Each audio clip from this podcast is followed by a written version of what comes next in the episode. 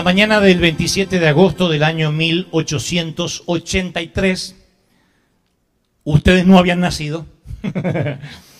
Los granjeros de Alice Springs, Australia, oyeron lo que se presumía eran disparos de armas de fuego y el mismo sonido misterioso se oyó, según los informes, en 50 ubicaciones geográficas que abarcaban la decimotercera parte del planeta.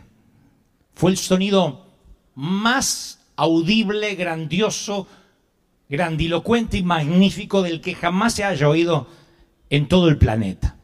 De hecho, que hasta el día de hoy está registrado en Internet acerca de lo que ocurrió esa mañana del 27 de agosto de 1883 y cómo en especial manera lo percibieron los australianos. Lo que habían oído los australianos era la erupción de un volcán en la remota isla de Krakatoa, Indonesia. O sea que casi 3.600 kilómetros de Australia.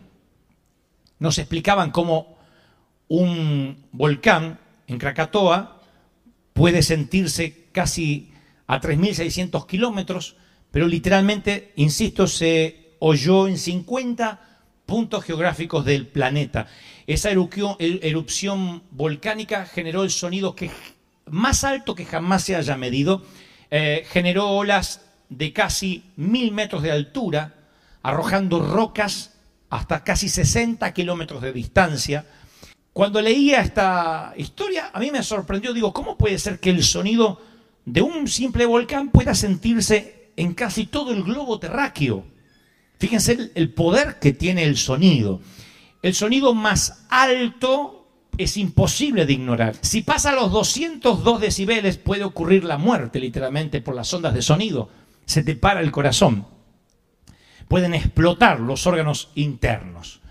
Lo más fuerte que podemos oír nosotros en la vida cotidiana, por ejemplo, es las turbinas de un avión que llega a los 150 decibeles. Las turbinas de un avión es lo que más o menos uno podría soportar, pero si estuvieras todo el tiempo al lado de las turbinas de un avión, perderías parte de tu audición. Por eso quienes trabajan en los aeropuertos tienen que usar esos protectores para sus oídos, porque de otro modo quedarían sordos. Eh, los truenos, 121 decibeles, y los truenos eh, rompen cerca de tu casa o de donde estás. El martillo neumático, ¿saben lo que es? 100 decibeles. Y hay otra cosa que estoy detestando, que no está acá, que son los jardineros con ellos que hacen... ¡Ay, señor! ¿Qué hay en el otro extremo del espectro de sonido? El susurro. El susurro mide 15 decibeles. Nada. El susurro. O sea, de lo más fuerte que pudo haber habido en el mundo fue un volcán. La erupción de un volcán en Krakatoa, en Indonesia, que puede sentirse a través del planeta en Colombia, o que los australianos sintieron como que estaban disparando armas de fuego. Eso es lo más fuerte que un ser humano alguna vez escuchó. Pero lo más bajo que nuestro oído puede registrar es lo que se llama o se conoce como susurro o murmullo, 15 decibeles. Elías está viviendo una crisis una depresión muy fuerte. Y entonces conocen ustedes la historia, o la mayoría creo que tiene que haber oído, que Elías se mete en una cueva, se siente morir. Siempre pensé cuál pudo haber sido el disparador de la depresión de Elías.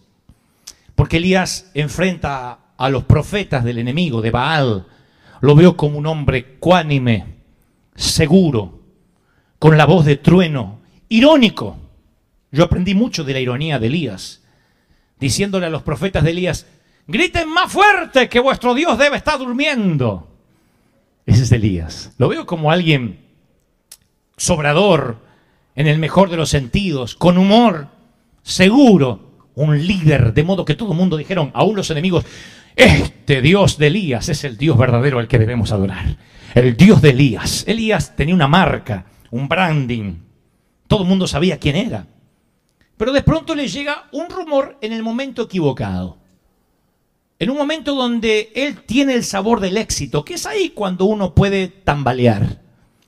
Escucha que una mujer con mucho poder en la época dice, yo no descansaré hasta que la cabeza de Elías ruede por la arena. ¿Es Elías el hombre del perfil que tendría temor por una amenaza? Claro que no. Él mismo con sus propias manos degolló a los profetas de Baal. ¿Por qué temería cuando una mujer le envía ese mensaje mafioso? ¿Por qué tendría terror al punto de que entra en un estado depresivo? Yo creo que él siente el cansancio de haber hecho mucho para Dios, a su humilde entender, y todavía se le abren nuevos frentes de batalla. ¿Has estado en esa situación donde dice, Señor, por favor, una tregua? Sales de una y te metes en otra. Liberas una gran batalla, tienes éxito y aparece otro foco de infección, otro fueguito que tienes que volver a apagar. Cuando estás en medio del incendio, apaga fuego, la misma adrenalina te mantiene en medio del caos. Pero cuando finalmente dice, hoy por fin, allí es cuando a veces la crítica duele más. Cuando estás saboreando las mieles del éxito, cuando te aplauden, la crítica suele doler mucho más, porque baja las defensas, porque te entregas, porque quitas la coraza y tu corazón tierno queda desprotegido. Creo que bien esa pudo haber sido la razón por la cual Elías entra en depresión. Freud diría que en el cuadro de la psicología tiene un cansancio de un residuo de una gran lucha. Y ese efecto residual hace de que esté abierto a cualquier palabra positiva o negativa y eso finalmente fue lo que determinó su depresión. Sea lo que sea, ahí está en una cueva deprimido. Ya sea por una razón freudiana o una razón bíblica, está deprimido. Y así es cuando Dios tiene que demostrarle su poder. Es así cuando Dios le va a dar el mayor gesto de cariño que el Dios Todopoderoso jamás le dio a un mortal. Quiero que me presten mucha atención porque lo que le diré es revelador. Yo no me había dado cuenta de esto, no hasta escribir este mensaje. Me di cuenta que Dios quería darle un gesto de cariño que jamás le había dado a ningún otro mortal. Pero ¿cómo Elías va a valorar un murmullo? ¿Cómo va a valorar los sonidos del silencio si no conoce el sonido de la turbina, si no conoce el sonido del trueno, el sonido de un jardinero con una máquina chupatierra. Si no conoces el sonido de la contaminación ambiental, nunca valorarás los sonidos del silencio. Así que la Biblia narra que él está en la cueva y antes de que el Señor pronuncie esas magníficas palabras, ¿qué haces aquí, Elías? Digo que son magníficas porque para que el Señor le diga, ¿qué haces aquí? Dios tenía que estar en la cueva con él. De otro modo hubiese dicho, ¿qué haces allí? Elías, sal. ¿Qué haces aquí? Para que Dios murmurara, ¿qué haces aquí, Elías? Y la Biblia no dice cómo es que Dios le habló, o sea, eh, cuál fue el volumen de esas palabras, pero yo los voy a llevar a través de la historia para que ustedes vean cómo en este episodio vamos a sacar en conclusión cómo es que Dios le habló. En primer lugar, la palabra dice que como heraldo del Señor vino un viento recio. O sea, ubíquense en tiempo y espacio conmigo. Está Elías metido dentro de la cueva, mirando hacia afuera, deprimido, pensando que es mejor morir que seguir batallando en una vida sin sentido. De pronto todo se le hace abúlico, tedioso, gris, y quiere eliminar su propia vida, pero allí empieza un viento poderoso que parte las montañas. Literalmente, no es una metáfora, no es una licencia poética del autor, dice un viento que partía las montañas y hacía añicos las rocas. Piensen qué tan fuerte tiene que ser un viento para romper rocas. Tiene que tratarse de un huracán. Así que Dios le hará conocer un huracán. Él ve el huracán desde adentro. Yo creo que hasta su cueva como si pasaran miles de subterráneos o de metros por encima.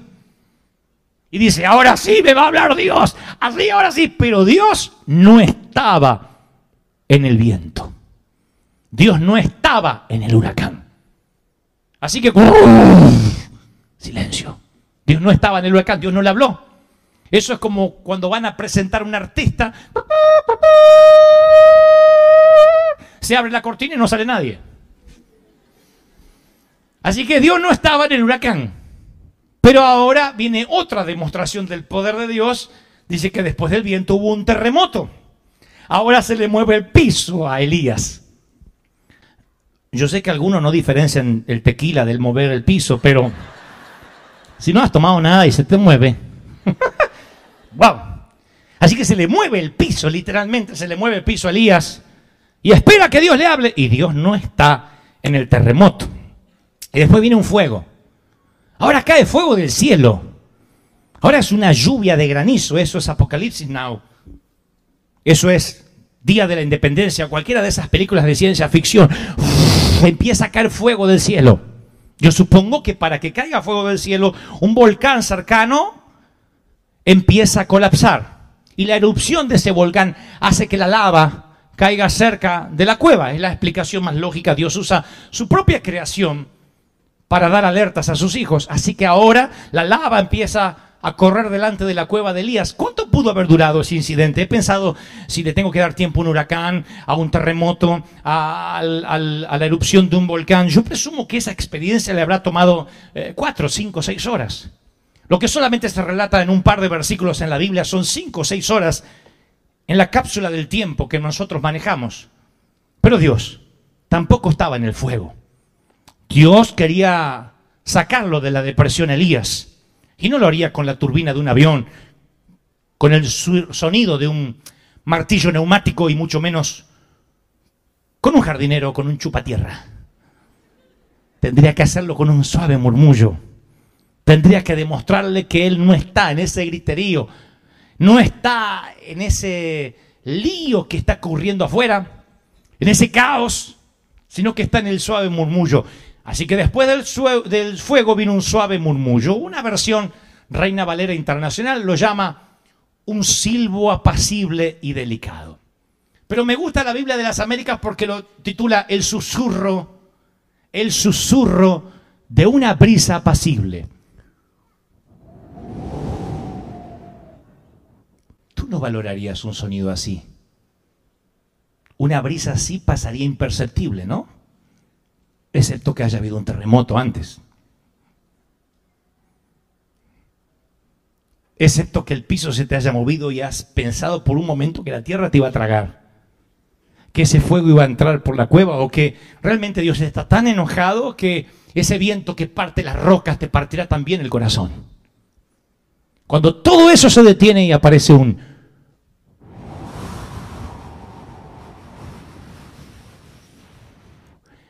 Eso llama la atención de Elías. Está exactamente Elías en el otro extremo del espectro de sonido. Todo lo ruidoso ¡ah! estuvo acá. Ahora está en el otro extremo. El ruido delicado del silencio. Ese es el sonido del silencio. Cuando Dios quiere sacarte de una depresión suele hablarte con un susurro, justo por encima del umbral absoluto de la audición, que tienes que hacer mucho silencio para oírlo. El término murmullo se define según el diccionario como el hablar muy suavemente usando el aliento, no las cuerdas vocales. Eso es lo que Dios está usando ahora para hablar con Elías. Está usando un murmullo. Y yo pienso que usar el, aliento en lugar de las cuerdas vocales muy de Dios, porque así fue como creó a Adán. Susurró con su aliento en el polvo y lo llamó Adán. Y se creó Adán. No hizo Adán a los gritos. Puede que te grite tu mujer, pero Dios no te hizo a los gritos. La vida, la creación empezó con un murmullo, con un suspiro. Tú también. En general se susurra o se murmura cuando se quiere guardar un secreto. No hay forma más íntima de comunicarse y parece que es el método preferido de Dios cuando te quiere sacar de la tristeza. Nosotros pensamos que de la depresión se sale a los gritos. De la depresión se sale cuando Dios te dice, mírame, te amo. ¿Eh? Y algunos creen que retando a la gente, la gente va a tener alegría. Yo he descubierto que la palabra dulce, amable, la palabra elegante del Espíritu Santo hace que tú bajes la guardia, que tú digas, Señor, nada se compara a un, hey, ¿qué haces aquí, Elías? Imagino a Dios literalmente así como estoy yo. ¿Qué haces aquí, Elías? Y Elías, ¿eh? ¿Cómo que hago acá? Sí, cabezón. Vístete, ciñete. ¿Qué me quedo allí? Me quedo allí. Largo camino te resta. Vamos, come. Lo manda a comer. Qué lindo que Dios te manda a comer.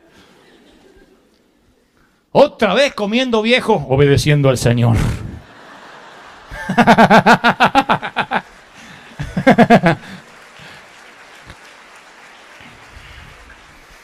El filósofo francés Blas Pascal del siglo XVII observó y dijo que todas las miserias humanas, todas, ¿es? las más sórdidas, los actos más denigrantes y delictivos, se generan porque el hombre no es capaz de estar un tiempo a solas y en quietud en su habitación. A veces ese momento de soledad es lo que hace la diferencia entre permanecer inocente o un crimen. Lo dicen los condenados a muerte. No me di cuenta. El ruido de la ira me ensordeció. Alguien me chocó el auto y saqué un arma y le imparé a matar. ¿Valía la pena el automóvil? En Argentina ha pasado gente que de repente alguien le abolló un farito del auto, la luz trasera. No que corrió peligro su vida, le rompió, le rayó el auto, bajó con un arma o con un palo y le rompió la cabeza, terminó 50 años en la cárcel sin disfrutar el auto.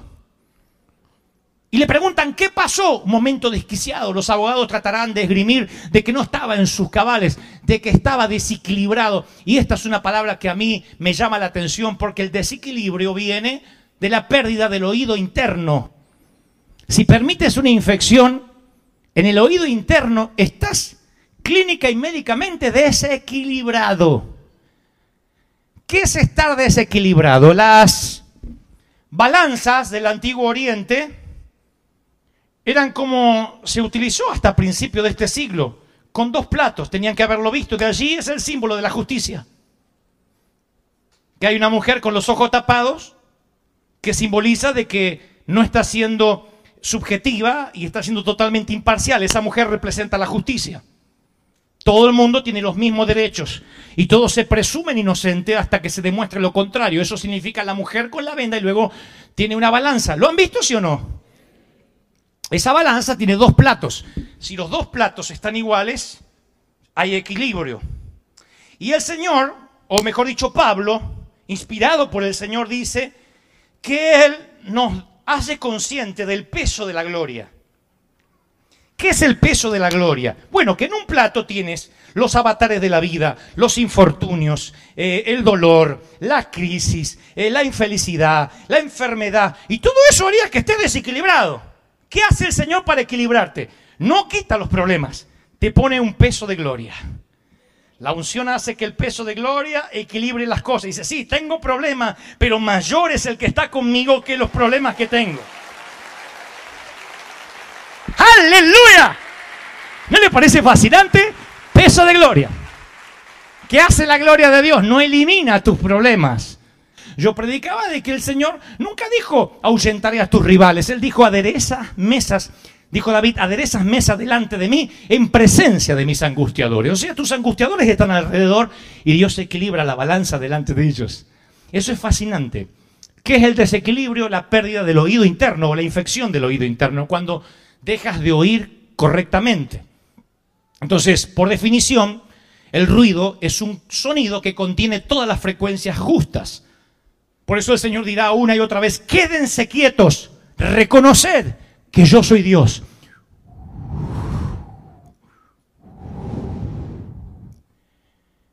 Cuando no hay ese murmullo, escuchas ruido y un común ruido contiene todas las frecuencias juntas, se hace muy difícil oír por separado esas frecuencias y en especial se hace difícil oír la suave y apacible voz de Dios. Yo he llegado a concluir de que mi vida está muy llena de ruido. Nuestra vida se llena de ruido. No es una guerra que se gana con facilidad porque la batalla es diaria. Pero hay un momento que si lo tomas como quien hace una dieta de desintoxicación, escucharás la voz audible de Dios cada vez más. Dios siempre murmura cuando te ama mucho. Y como te ama mucho, siempre murmura. Y para oír esa voz, tú tienes que callar todos los ruidos externos. Es una batalla diaria porque a veces encendemos la tele nada más para que haya ruido. Cuesta mucho silenciarse. Por lo general estamos hablando y hablando y hablando y hablando y así somos hasta cuando oramos. Y no está mal hablar si te gusta hablar. El tema es cuando hablas y todavía tienes los oídos sucios. O estás desequilibrado porque tu oído interno se infectó y desequilibrado, no sabemos cómo orar y entonces necesitamos una limpieza. La famosa sinfonía, una de las piezas de música clásica que más se han escuchado e interpretado en todo el mundo, la más famosa, la sinfonía número 5 en do menor de Beethoven. Es famosísima por las primeras dos notas.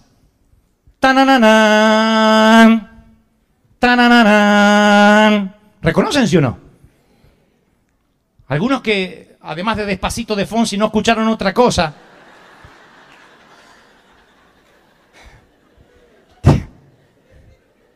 La sinfonía número 5 de Beethoven en do menor es tanananan, tanananan, es la más famosa del mundo. Pero pocos saben que esa pieza musical, que tiene esa emblemática apertura, y tiene cuatro de las notas más importantes de la música occidental, comienza con lo que se conoce como el silencio de corchea.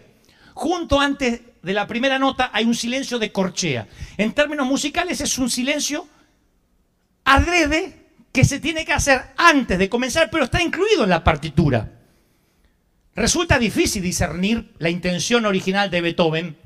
¿Por qué pondría un silencio de corchea como amortiguador de sonido antes de comenzar? Y a mí se me ocurre que cuando un, concierto está por comenzar, siempre hay ruido en el ambiente, eh, hay conversación entre los asistentes, gente que busca asiento.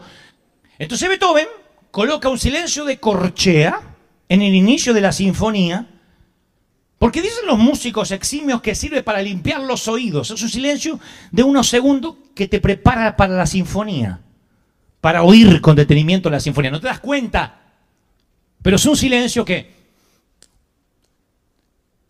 ¡Tananana! Un silencio que te preparó para lo que vas a oír y no te pierdas ni siquiera la primera nota. Yo creo que nos hacen falta silencios de corchea, en especial si queremos que nuestras vidas sean sinfonías de la gracia de Dios. Como médico del alma, yo te recetaría un silencio de corchea cada mañana y cada noche. Porque el silencio te prepara para la, sinfonía Así que no tengas miedo de quedarte callado. En los últimos años, confieso, aún a riesgo de que después me pongan en YouTube sacado de contexto, que he hablado poco con Dios. Pero lo he ido más que nunca. Pero no he hablado mucho. No tengo mucho para hablar ni para pedir. Tengo salud. Juventud, mucha. gracia. Pulmones que se llenan, corazón que late y venas por las cuales circula sangre. Esas razones ya me permiten estar ante en silencio ante Dios. Y Él viene y susurra. A veces son órdenes, a veces, por lo general es, ¿qué haces aquí?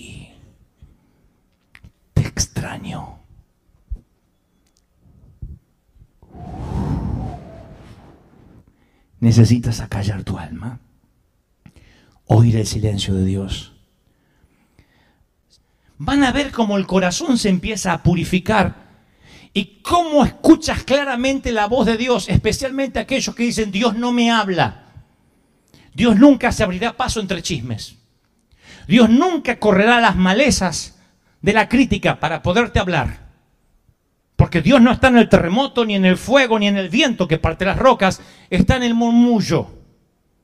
Y hasta que no te calles, Dios no te hablará. Si aprendiéramos a orar, casi no hablaríamos. No temas quedarte dormido orando. Porque alguno dice, lo que pasa es que se me va la cabeza. A lo mejor es lo mejor que te puede pasar. Que Dios te meta en una suerte de amnesia, de quietud. ¿Has orado algo como, por ejemplo, has orado así?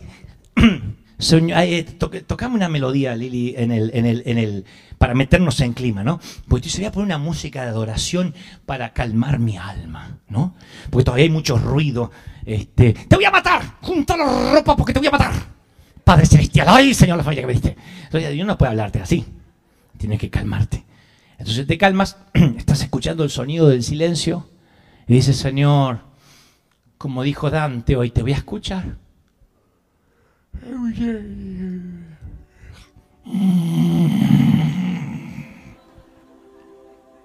Ay, Señor, perdón, perdón, perdón. No.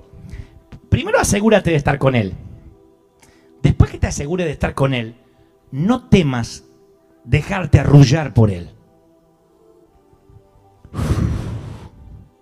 Y Elías siente un sopor, algo que lo envuelve. Y Dios le dice, hey, levántate, come, bebe, que largo camino te resta. Y después de un descanso arrullado en los brazos del Señor, Elías se levanta como un poderoso gigante, porque tuvo el mejor de los spas, el mejor de los confort, que es haber estado en los brazos del Señor del murmullo, el Señor del susurro, el Señor que dice, yo no te dejo porque te tengo en mis manos. Aleluya. Si crees que Dios habló, si crees que ese es tu Dios, aplaude al Señor de señores y al Rey de reyes